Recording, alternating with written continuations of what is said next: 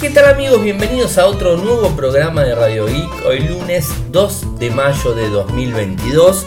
Mi nombre es Ariel, resido en Argentina. Me siguen desde Instagram en nick arroba arielmcor. Y como todos los días realizamos un resumen de las noticias que han acontecido en materia de tecnología a lo largo de todo el mundo. Y hoy por supuesto arrancamos la semana y tengo varias cosas para contarles. Además arrancamos un mes nuevo. Espero que lo hayan pasado muy bien en el día de ayer, el Día del Trabajador. Y bueno, les cuento los temas. Podcast review del smartphone Samsung Galaxy A33 5G. Hoy es el Día Mundial contra el Bullying y les tenemos algunos consejos para prevenir el acoso escolar. Microsoft Edge obtiene una VPN gratuita, pero tiene algunas limitaciones. Apple Music va a estar disponible en los televisores con Roku. Si tenés tu número telefónico que aparece en las búsquedas de Google, ahora vas a poder pedir que lo retiren el Bitcoin es moneda oficial en la República Centroafricana, siendo el segundo país eh, que tiene esta posibilidad. El Salvador fue el primero. Apple va a tener que pagar mil dólares a un hombre por no incluir un cargador en la caja del iPhone. Otro tema de Apple, el NFC del iPhone tiene que ser eh, para todos, así lo dice la Comisión Europea. Y se viene lo que sería el Telegram Premium, que no sabemos muy bien cómo va, a estar disponible, pero bueno, se viene el, digamos, este, esa nueva funcionalidad. Y algo también cortito que tengo eh, para, para contarles y tiene que ver con el Apple Watch Series 8 eh, que se está empezando a brindar algún tipo de información. Esto lo, brindó eh, la, este, la, persona muy confiable Min Chong Ku, en donde habla de que el Apple Watch Series 8 podría incluir un sensor de temperatura corporal eh, incorporado por supuesto y que sería capaz digamos de medir este, a las personas sin problemas ya se había hablado en su momento sobre este eh, esta nueva función, eh, pero al parecer no había pasado los estándares necesarios para que funcione correctamente. Bueno, ahora al parecer así lo ha hecho. Eh, y por supuesto estaremos atentos. Eh, seguro en, algún momento eh, cuando Apple lance o haga el próximo evento de hardware lo va a estar anunciando. la semana pasada, como bien les conté, el jueves no tuvimos programas. Bueno, el martes tampoco. De hecho, martes y jueves no tuvimos programa de noticias, pero sí tuvimos podcast review. El martes, ¿se acuerdan? Porque tuve que ir a realizar una cobertura de eh, NFTs que lo publicamos el día sábado, que lo pueden ver. Eh, y el jueves era el cumpleaños de Clau, así que bueno, eh, no pudimos grabar el programa. El martes publicamos lo que sería el podcast review del Motorola H 30 Pro y el día jueves publicamos el podcast review del Samsung Galaxy A33 5G. Seguramente ya lo habrán escuchado, espero que les haya gustado. Ese teléfono ya lo hemos devuelto, pero les cuento algo muy interesante. Samsung me envió dos productos. Eh, por un lado, el Samsung Galaxy A53 5G, que es superior a este dispositivo que probamos. Eh, y además nos mandó la Galaxy Tab, la S8, la clásica, la más base. Bueno, los dos equipos nos lo han mandado. Y si como eso fuera poco, la gente de Motorola en el día de hoy me envió el Moto G41. Así que tenemos nuevamente tres equipos para probar. A ver, tanto del Samsung Galaxy A53 5G, no pudimos hacer un, digamos, este, un unboxing porque nos lo enviaron suelto, lo mismo que la tableta. El Moto G41 vino en cajita, así que vamos a hacer el unboxing y por supuesto se los vamos a estar mostrando desde nuestros canales, desde Instagram, desde TikTok, bueno, como siempre ustedes van a ver. De hecho, el, día sábado eh, me fui con el, eh, con el A53 5G y, fui al mismo, al mismo lugar, ahí en Recoleta, donde está la facultad de, digamos, de Derecho, mm, y que lo tomé como un lugar de prueba eh, para la cámara nocturna ¿no? de los dispositivos. Ya, ya hace como por lo menos eh, cuatro sábados que voy al mismo lugar, paso a la noche, voy a tomar mi cafecito de, todos los este, sábados con Clau, vamos eh, a diferentes lugares de la ciudad de Buenos Aires a tomar un cafecito. Ustedes saben que es mi, es mi segunda, este, mi segunda pasión, por así decirlo, ¿no? O sea, tomar café, me encanta. Y, bueno, vamos y, tomamos el anulado y cuando volvemos a la noche paso por la facultad de, Derecho, eh, paro el auto, me cruzo a la flor, ahí que está este, sobre Avenida Figueroa Alcorta, y filmo, o sea, filmo de forma vertical, filmo de forma horizontal. Saco fotos, saco fotos a la flor que está más oscuro y después me voy a comparar y sacar fotos a lo que sería la facultad de derecho. De esa forma trato de que ustedes puedan tener eh, una comparativa siempre eh, parecida y que puedan volver hacia atrás y ver otros dispositivos y, eh, digamos, este, y chequear que también se veía uno, que también el otro, que esto está todo publicado en Instagram, inclusive también en los informes de Infocertec. Eh, así que bueno, eso lo, vamos haciendo. el A53 lo salí a probar y la semana que viene, seguramente, este sábado mejor dicho, voy a ir a probar el Moto G41, en donde es un equipo de gama media, por supuesto. Eh, el podcast del A33 me gustó mucho, quisiera que, lo escuchen. Es un equipo, la verdad que, sinceramente me cerró por todos lados. Mañana hago la prueba del A53, ya lo tengo preparadito para ponerle el chip, cargarle WhatsApp y salir este, a la calle a probarlo de forma concreta. Y eh, la semana que viene seguramente lo vamos a hacer eh, con el G41. Y la tableta es la voy a usar como una tableta convencional, ¿no? O sea, que a su vez tiene lápiz óptico que se carga, eh, digamos, este, por la parte trasera. Bueno, algo que digamos que bastante problemático y que en el último tiempo de la pandemia se agravó muchísimo y tiene que ver con el bullying o el ciberbullying o el ciberacoso, como le quieran decir, eh, que eh, tienen nuestros hijos, ¿no? O sea, eh, o, los menores de la casa, ¿no? Y esto, ¿por qué digo que la pandemia lo agudizó bastante?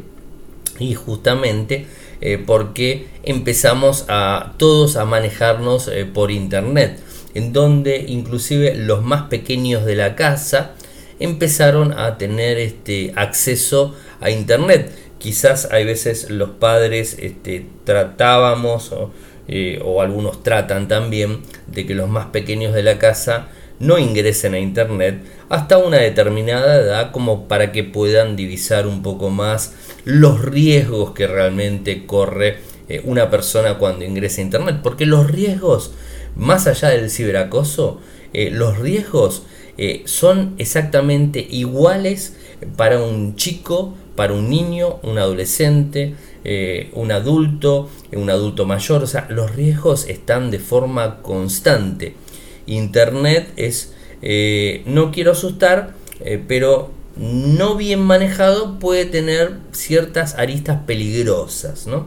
O sea, podemos eh, no solamente eh, el tema del bullying, el ciberbullying, sino también este, temas eh, económicos donde podemos perder, digamos, este dinero, donde podemos este, sufrir acosos, ya no como, como bullying, sino ciberacosos ya sexuales, ese tipo de cosas, este, publicación de material que no queremos que, que publiquen, eh, phishing, famoso para eh, poder robarnos nuestra identidad o poder hacernos de hacerse de nuestras tarjetas de crédito, eh, transferencias bancarias, es un montón. Ustedes saben que desde Radio Geek Ven, vengo hablando hace mucho tiempo de todo esto, hay que tener muchísimo ojo, muchísimo cuidado cuando nos manejamos en internet los eh, cibercriminales. Este, saliendo el bullying, ¿no? Los cibercriminales están a la orden del día y eh, en la pandemia también aprendieron eh, este, este nuevo mundo y se, digamos, se, hicieron más sofisticados. ¿no? Antes robaban de una manera, ahora roban desde su propia casa utilizando VPNs, o sea, este, y bueno, utilizando navegador Tor, por ejemplo, y bueno, un montón de herramientas que el Internet te brinda y poder hacer este tipo de cosas. Y en el caso del bullying, el problema es eh, quizás más grave porque eh, cuando nosotros éramos chicos, yo que voy a, estoy por cumplir 48 el primero de junio, o sea, me falta muy poquito, siempre me gusta decir la fecha de cumpleaños, no sé si se dieron cuenta. Em, estoy muy contento de cuando cumplo años. Mucha gente no le gusta cumplir años, pero a mí sí. Este, pero realmente cuando, cuando yo era chico, el, el bullying era bullying igual, no tenía esa palabra, o sea, eh, eran bravucones, eran, bueno, depende del país que me estén escuchando, tenían diferentes este, eh, identificaciones de, las personas y nos hacían este, la vida imposible en el colegio. Pero este, esa vida imposible que te hacían, ese bullying en definitiva que te hacían en ese tiempo, eh, llegaba hasta cierto lugar, o sea, estaba dentro del colegio y cuando salías del colegio, a un determinado radio del colegio.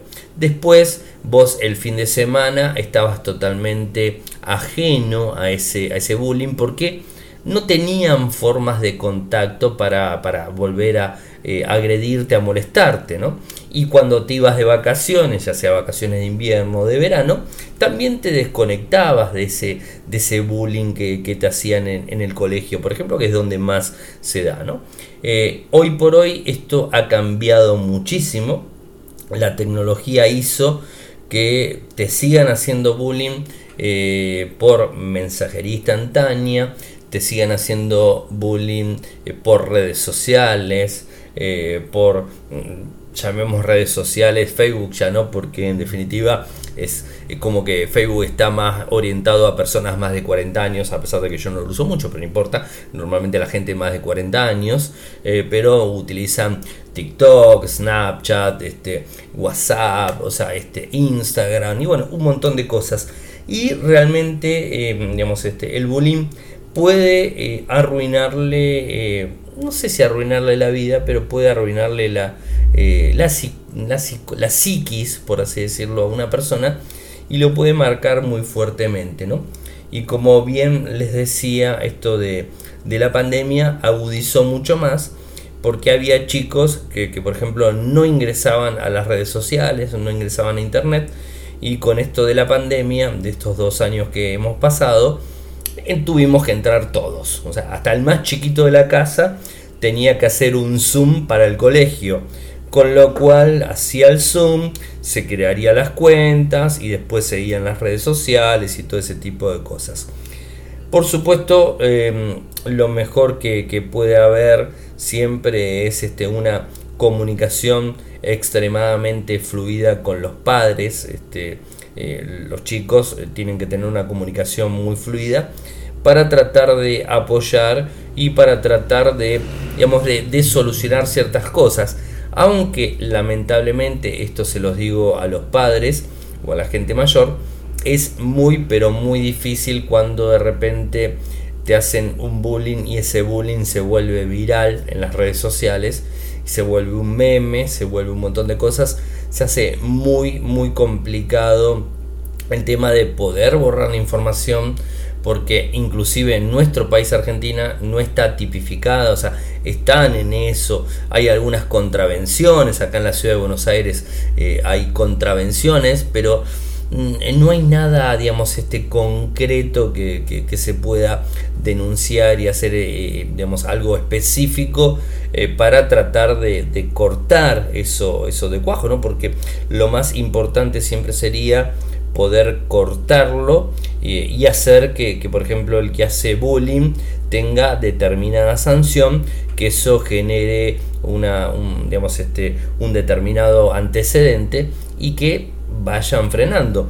Y si bien los chicos que hacen el bullying en general son menores y no van a tener este, que pagar dinero ellos, no van a estar este, demorados eh, de ninguna manera en una comisaría o en un juzgado o lo que sea, pero que los padres se hagan cargo, eh, los padres de los abusadores en definitiva que los que lo son, que se hagan cargo y que eh, de alguna manera les enseñen a sus hijos abusadores que no tienen que hacer eso. Bueno, me voy por las ramas, como siempre. desde el 2013 hay un, proyecto impulsado por la ONG International Bullying eh, Sin Fronteras y que se estableció que el 2 de mayo es el Día Mundial contra el Bullying o el Acoso Escolar. Eh, esto es con el objetivo de colaborar con el proceso de concientización porque es la única herramienta que tenemos, la concientización eh, sobre esta problemática que es realmente muy fuerte y que complica. O sea, ustedes, los más grandes que me están escuchando, eh, piensen, eh, al que tuvo suerte que no le hicieron bullying, buenísimo, pero el que le hicieron bullying seguramente lo saben. Bueno, piensen cómo habría sido ese bullying que le hicieron en el colegio, en esa excursión, en ese lugar, que sea trasladado a todo en torno de, digamos, de, la vida, en donde en cualquier momento, no importa que te vayas a Japón de vacaciones, vos seguís sufriendo el bullying de forma remota, lo seguís sufriendo. Siguen hablando mal de vos, siguen mostrando cosas de vos, siguen este, molestándote de alguna manera. Entonces, fíjense realmente lo problemático que es. Eh, por eso es muy, pero muy importante la comunicación de los padres, no solamente eh, con los chicos que sufren el bullying, sino también de los padres que son alertados que sus hijos están realmente haciendo bullying. O sea, de los dos lados tiene que haber una buena concientización y tratar de, que este mal lamentable que, que, estamos viviendo en el siglo XXI cada vez más fuerte, eh, trate de, bajar un poco su incidencia, porque como bien digo, eh, no es para nada bueno eh, en los chicos, ¿no? Y, habrá que ver cómo impacta en un futuro cuando ya sean más grandes, ¿no? bueno, vayamos a algunas de las prácticas que hemos publicado en un informe que, que, nos envió la gente de Collegium. formar a los estudiantes en términos de ciudadanía digital, porque realmente es una ciudadanía digital. Más allá de que nosotros somos ciudadanos de un país determinado, somos ciudadanos del mundo cuando estamos conectados a Internet. Y es una ciudadanía digital, en donde eh, se utiliza eh, un montón de, de, malas prácticas para tratar de hacer esto. ¿no? Eh, y esto lo que dicen eh, ellos es para que puedan reconocer buenas prácticas en entornos virtuales y cuenten con las herramientas para identificar situaciones de acoso. Establecer lazos de confianza y habilitar espacios de conversación al interior de la familia, esto es lo que les estaba diciendo, y en las instituciones educativas, que ahí hay profesionales capacitados para realmente psicopedagogas, este, psicólogos, hay personal capacitado para manejar este tipo de cosas, ¿no? En los que prime la escucha activa y la contención, porque de alguna manera hay que contenerlos. Revisar las configuraciones de seguridad y protección de los datos de los estudiantes con los proveedores de las plataformas digitales escolares y también en redes sociales. ¿Y por qué este punto? Porque hay veces, lamentablemente, esto quizás pase más en una etapa adolescente, en donde, eh, por ejemplo, pueden subir una foto, digamos, este, subida de tono, por así decirlo, y quizás esa foto se la comparte a una persona, eh, sea hombre, sea mujer, da exactamente lo mismo, y piensan que va a quedar ahí. Y la realidad es que por lo general no queda ahí y empieza a circular. Y cuando se sube un material a internet, esto hay que tener muchísima, este, eh, muchísima atención. Cuando subimos un material a internet, inclusive los adultos, sepamos siempre que ese material que subimos a internet, foto, video, audio, texto, lo que sea, es algo que no se puede quitar. Sí, seguramente me van a decir, subí una foto a Instagram, la borro. Pero hay alguien que la capturó. Hay alguien que la recortó y la publicó en otro lado. ¿Y cómo borramos esa foto que se subió a otro lado? Es imposible. Es como que eh, vos pones una foto y la sacás y sigue apareciendo otra, sigue apareciendo otra, sigue apareciendo esa foto. Y entonces eso genera muchísimo, muchísimo problema. Em, a la vez es fundamental conocer cuáles son las herramientas que brindan las redes sociales para reportar el acoso. Porque normalmente las herramientas vos podés eh, reportar el, el acoso podés reportar material que están subiendo tuyo y ese tipo de cosas. Y entonces las herramientas o las empresas con las herramientas tratan de ir avanzando e ir solucionando estas cosas de la mejor manera posible. Lo que pasa que Internet es un gran mar de información y es dificilísimo controlarlo. O sea, esto es, es muy pero muy importante. Estar atentos a los cambios de ánimos o a las reacciones poco comunes. Esto más que nada para los chicos que están en el colegio, donde si vemos eh, que de repente nuestro hijo tenía cierta conducta, digamos, este, divertida, lo que sea, y ha caído en un pozo por lo que sea, bueno, quizás habría que ver si es un tema de estudio o si es un tema realmente de ciberacoso que suele suceder. Es más normal de lo que ustedes piensan. Seguramente ustedes me están escuchando y dicen, en mi casa con mis hijos no pasa. Es difícil que no pase, porque realmente pasa de forma común y convencional y de todas maneras. Inclusive le pasa hasta el más popular de la misma división, el mismo grado en el colegio, le pasa a ese mismo, también le van a hacer ciberbullying. Es muy difícil que, no lo hagan. Y antes, como yo les decía, en nuestra época, hace 30, 40 años, quedaba en el colegio y ahora ya no, ahora queda en, digamos, este, en las redes y con la facilidad que tienen los chicos y la facilidad que tenemos todos de tener un teléfono con cámara en cualquier lado, imagínense que eso va a ser viral en minutos. Y quizás ese video que dio tanta gracia realmente a ese chico le genera un trauma bastante grande como ha sucedido muchísimas veces. Em, en el caso de las instituciones educativas, contar con protocolos para el abordaje institucional de casos de acoso escolar en cualquiera de sus formas que permitan actuar a tiempo. Bueno, es difícil, pero bueno, se tendría eh, que tratar de actuar a tiempo y tratar de, llevar las cosas lo mejor posible.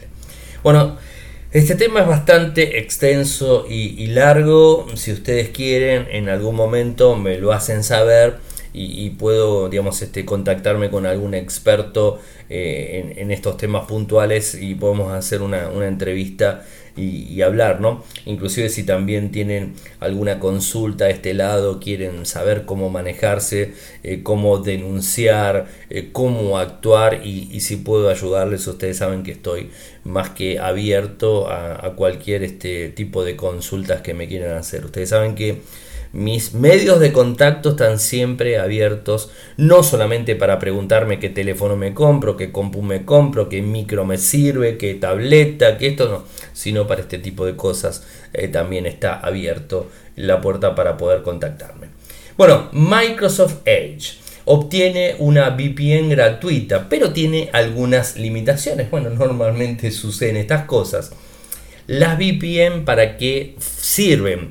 Las VPN o las VPN, las redes privadas virtuales, Network eh, eh, Virtual Private Network, mi inglés es de, barrio, ya lo saben, eh, permite proteger la navegación de forma gratuita.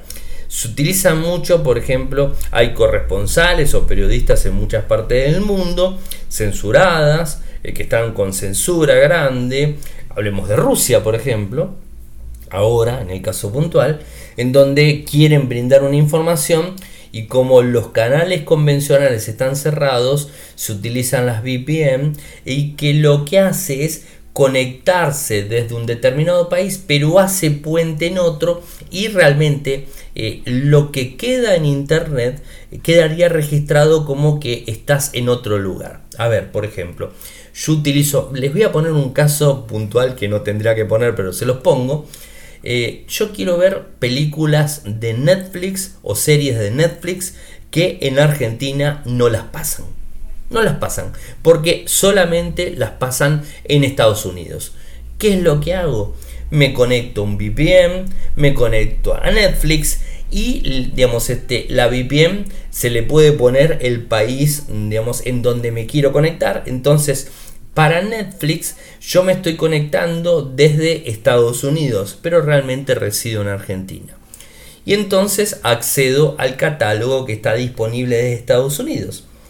Por supuesto, Netflix tiene un sistema que se da cuenta. Les pongo un ejemplo por poner. Eh, pero esto también se puede hacer cuando de repente sos un periodista, estás cubriendo una determinada situación y sabes que no te tienen que encontrar y que no tienen que saber que estás en ese país reportando, entonces utilizas una VPN, y te conectas desde otro país, ¿no? Y estás en el país de la complicación. Se utiliza muchísimo para, ese tipo de cosas. Es un enmascaramiento, ¿no? O sea, lo que vendría a ser un, un enmascaramiento. Cuando nos conectamos a Internet, tenemos una, una IP asignada y si alguno me estuviera, eh, por ejemplo, mando un correo electrónico de Gmail, por decir algo, ¿no? Se lo mando a una persona en Estados Unidos. Si la persona en Estados Unidos agarra mi correo de Gmail y, digamos, este, va al código del correo electrónico, detecta que la IP es de Argentina y que es de determinado proveedor. Si yo estoy usando una VPN y me estoy conectando como si estaría en México y se lo mando a Estados Unidos, eh, cuando esta persona en Estados Unidos ve el código, va a pensar que me conecté con un proveedor de México. ¿Se entiende un poco para qué sirve? Bueno, la VPN es muy, este, eh, es muy utilizada, lamentablemente para eh, acciones negras, o sea, no, no buenas, se utiliza también, eh, pero bueno, se utiliza también para, para cosas buenas. Eh, y es, es bueno tener una VPN para algún tipo que otra acción, es, es bueno tenerlo. Y Microsoft va a poner soporte oficial, de hecho hay una página de soporte oficial con esta función que está, eh, se llama oficialmente Microsoft Edge Security Network. Este sería el VPN que está agregando Microsoft. Eh, va a funcionar en Windows 10, está integrado al navegador, funciona en Windows 10 y en Windows 11. La contra que tiene este VPN gratuito es que tiene una limitación, o sea, un giga de transferencia al mes. Bueno, es una limitación, porque un giga lo utilizas de forma bastante rápida. Bueno, hay algunos VPN que puedes este, este, adquirir y utilizar. Varios navegadores también lo tienen. Eh, así que bueno, hay algunas formas de, usar. En algún momento voy a hablar de, este tema un poco más este, eh, en profundidad, pero bueno, hay maneras de, hacer uso del mismo. Pero bueno, en principio, para determinada acción puedes utilizar el de Microsoft, que en cualquier momento va a estar disponible de forma mundial. Todavía no está disponible, pero va a estar disponible.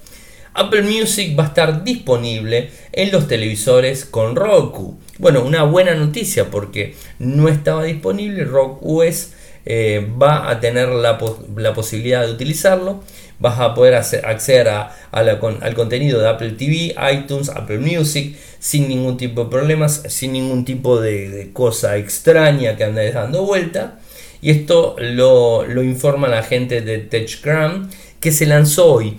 Eh, en principio vi que muchos no confirman que esté disponible, pero seguramente eh, la implementación se va a ir haciendo de a poco en todos lados. Así que a tener paciencia. Volvemos a hablar de temas de privacidad, porque el bullying no deja de ser un tema de privacidad porque están, digamos, difamando, están haciendo algo de la privacidad de otra persona, ¿no?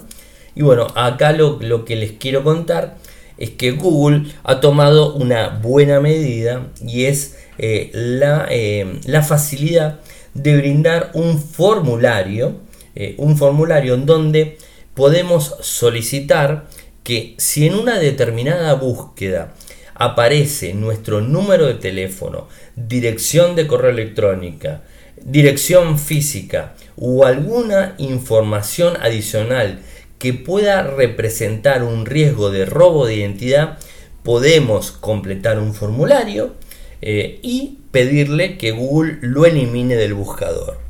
A ver, Google lo que va a hacer es eliminarlo del buscador. Pero importante a tener en cuenta que si la página tal de tal lado puso tus datos de forma pública, eh, de la web esa no se va a eliminar.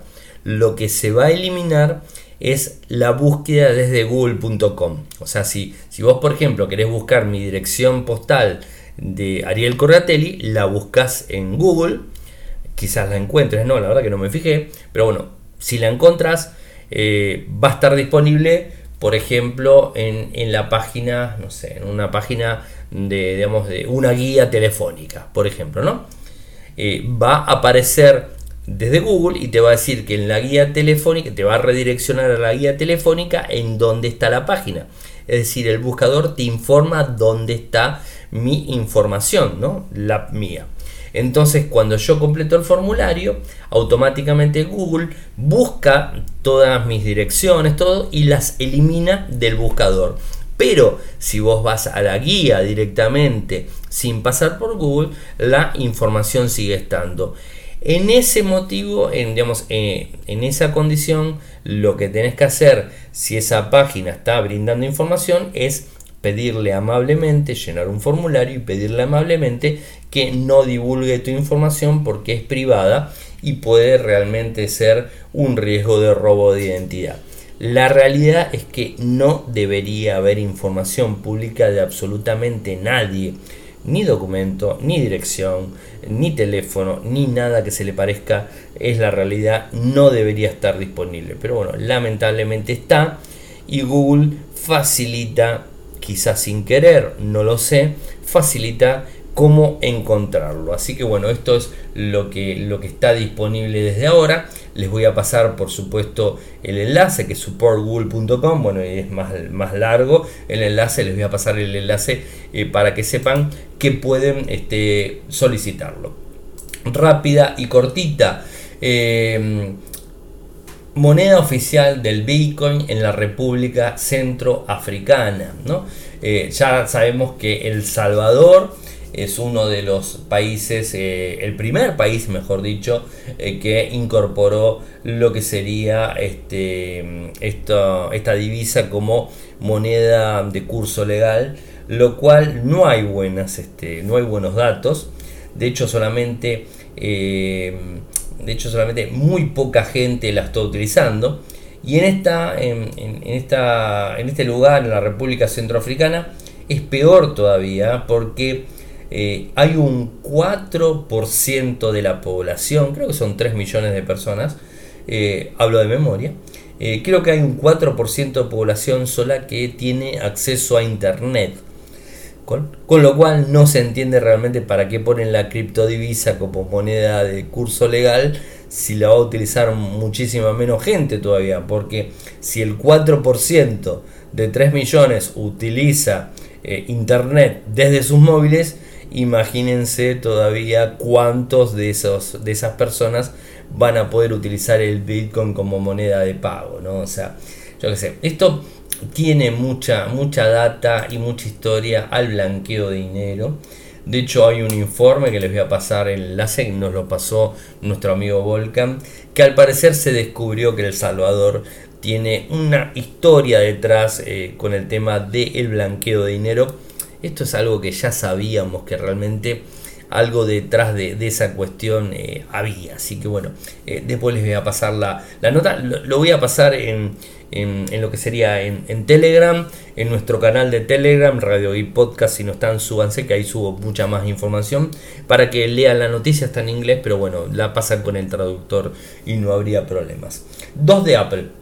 Apple va a tener que pagarle mil dólares a una persona por no incluir un cargador en la caja del iPhone. Bueno, ya sabemos que eh, Apple con su iPhone fue el primero que eliminó el cargador en los dispositivos. Y bueno, la realidad es que va a tener que pagarlo.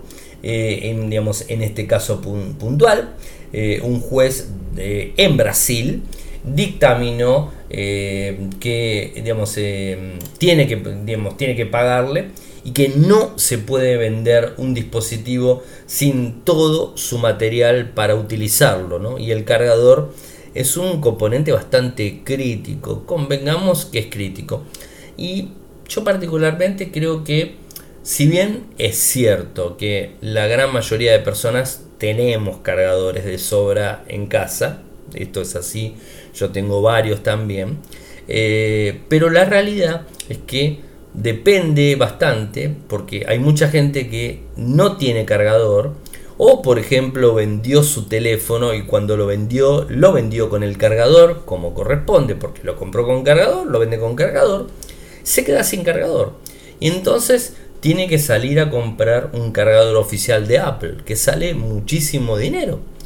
Eh, y también el, inconveniente que, tenemos es que se vende mucho, eh, mucho material y mucho, eh, mucho accesorio que es este trucho, o sea que, no es óptimo y que puede traer a fallas eh, y que inclusive puede realmente generar un problema, o sea, se puede prender fuego el teléfono o fuego el cargador por no ser un este un equipo autorizado para, ser utilizado. Así que es un, poco, es un poco delicado. Ahora, por supuesto, si tenés un iPhone de hace mucho tiempo y vendiste el iPhone sin cargador, bueno, seguís utilizando el cargador y bueno, lo vas utilizando en el tiempo. Eh, pero a mí particularmente me parece que no es lo, óptimo que, se haga eso. Eh, quizás debería haber alguna función que el usuario eh, pueda contemplar este, con cargador o sin cargador. No sé realmente cómo hacerlo. Pero bueno, son varios los que lo están haciendo. Samsung está en la misma movida. Eh, la gente de Xiaomi, algún que otro dispositivo también lo hizo. Y lamentablemente varios se van a ir plegando a esto de, no poner más cargadores. ¿no? Eh, así que bueno, veremos qué sucede. Esto es un, un tema con un juez de Brasil en donde tiene que, digamos, eh, indemnizarlo de, esta, de esta manera y, no sabemos si esto va seguir eh, afectando a más personas. En sí le obliga a pagar 5.000 reales brasileños, o sea que es la moneda de, Brasil, que son 1.080 dólares o 1.005 euros, ¿no? Eh, por prácticas abusivas de ventas atadas. Y esto a lo que dice es de que vos sí o sí necesitas salir a comprar un cargador para tu iPhone que te compraste. ¿no? Esto es un poco lo que dice. Eh, y habla del artículo 39 del Código de Consumidor del CDC. La venta atada eh, es una práctica abusiva y terminantemente prohibida en Brasil. Así que no está permitido en ningún caso vender el smartphone y el cargador por separado. Por ese motivo, Apple debe ser sentenciada a vender un modelo iPhone y su cargador por separado a un consumidor en la ciudad de Goiânia, no sé, no, no, no, si no hablo inglés menos portugués, este, según el resultado emitido por el juez Valderley Caires Pineiro del sexto juzgado civil de esa ciudad, Apple deberá indemnizar al consumidor con 5.000 reales eh, por realizar una venta atada de sus dispositivos. Yo no sé si esto va a generar algún tipo de influencia en otro lado, pero me imagino que sí. Bueno, antes de contarles las dos noticias cortitas que tengo para decirles, como todas las noches, em, los invito a todo el que quiera apoyarme, que lo puede hacer de tres maneras. Eh, por un lado, desde Argentina con cafecito, y 50 pesos al mes, 50 pesos argentinos, eh, los cafecitos que quieran, ya sea por Mercado Pago o, Pago Fácil o lo que sea, lo puede hacer sin problemas. Eh, también lo puede hacer por, por Patreon de forma internacional, un dólar, dos dólares, cinco dólares por mes, lo que quieran. Que de hecho se han bajado un par de personas. Uh, hoy cuando vi dije, puff, bueno, eh, no importa. Y, y por último, em, lo que sería vía PayPal. Eh, en PayPal con el valor que quieran hacia mi correo electrónico. cafecito.app barra radioic. Cafecito.app barra radioic. Eh, me olvidaba. Eh, www.patreon.com barra radioic www.patreon.com barra radioic y mi correo personal para PayPal arielmcor.gmail.com, en donde además me pueden enviar cualquier consulta. Eh, otra cortita de, Apple, problemas con el NFC. Vieron que eh, Europa está muy detrás de, las cuestiones eh, para el usuario y el tema del hardware y todo este tipo de cosas. Bueno, la, la, hay un bloqueo a propósito del hardware del iPhone que ha llevado a la comisión a, eh, la comisión de competencia europea no salía eh, digamos este a eh, meterle una, una multa millonaria que esto mismo puede ascender hasta el 10% de sus ingresos globales anuales. ¿Y por qué sería esto? Seguramente estarán pensando por el NFC. Ustedes vieron que si tienen un iPhone, para lo único que pueden usar el NFC es para el Apple Pay. Pero si por ejemplo aquí en Argentina quiero cargar mi SUBE, quiero que tenemos la SUBE, que es la tarjeta para el transporte público, que utiliza NFC, que se carga de forma virtual y que después validas o consultas saldo con el teléfono NFC, con un Android sin ningún tipo de problemas, bueno, no lo puedes hacer de hecho tengo muchas personas que me dicen, Ariel, ¿me valida la carga? Porque no lo pueden hacer o tienen que ir a un centro para poner la tarjeta porque tienen un iPhone y no pueden validar la carga de, la SUBE en Argentina. Bueno, esto pasa en todas partes del mundo. Y en Europa están encima de esto y que lo acusa eh, de limitarlo ilegalmente a Apple Pay. A mí me parece genial, creo que fantástico. Apple ellos quieren ser los dueños de todo, quieren ser los únicos en lo que sea y la verdad que no es así. Si compro un teléfono con NFC, lo quiero utilizar, si no, ¿para qué lo tengo? ¿No? Se entiende, ¿no? Eh, eh, encontramos preliminarmente que Apple puede haber restringido la competencia, lógico, en beneficio de su propia solución Apple Pay. Si se confirma tal conducta, sería ilegal bajo nuestras reglas de competencia. ¿Y qué no van a confirmarlo? Si es por eso, no queda otra. Eh, bueno, Apple hasta el momento no ha dicho nada, pero realmente la suma de multa puede ser un 10% global de las ventas. Así que Apple la va a tener bastante complicada en este sentido. Y me queda la última, que Realmente no tengo mucha información para contarles y tiene que ver con un Telegram Premium. Bueno, veremos qué pasa. Se estrena en forma beta con suscripciones, con reacciones exclusivas, sticker y ese tipo de cosas, ¿no? Eh, Telegram y su monetización, ¿no? Es algo que siempre pensamos eh, que Telegram no monetiza. Bueno, debería monetizar porque realmente eh, a los hermanos Duro esto que le está costando fortuna ¿no? mantenerlo. Eh, y hoy nos enteramos vía XDA eh, que la versión 8.7.2 se ha encontrado un Telegram Premium con esta serie de stickers y reacciones que podrán usarse una vez que el usuario pague por el servicio. Adicional para poder utilizarlo. ¿Cuánto? No lo sé. ¿Cuándo va a estar disponible de forma mundial? Tampoco lo sé. Pero lo que sí sé es que lo van a terminar haciendo eh, y, que bueno, veremos este, cómo, eh, cómo, lo implementan y esperemos que no hagan limitaciones eh, de ningún sentido. Bueno gente, llegamos al final del programa de hoy. El lunes siempre es un poquito más, más largo. Saben que pueden seguirme desde Twitter, el nick arroba arielmcor, en Instagram es arielmcor, eh, en YouTube, nuestro canal youtube.com barra infocertec, en Telegram, en nuestro canal es Radio y Podcast, nuestro sitio web en Argentina, eh, infocertec.com.ar, en Latinoamérica, infocertecla.com. Muchas gracias por escucharme y será hasta mañana. Chau chau.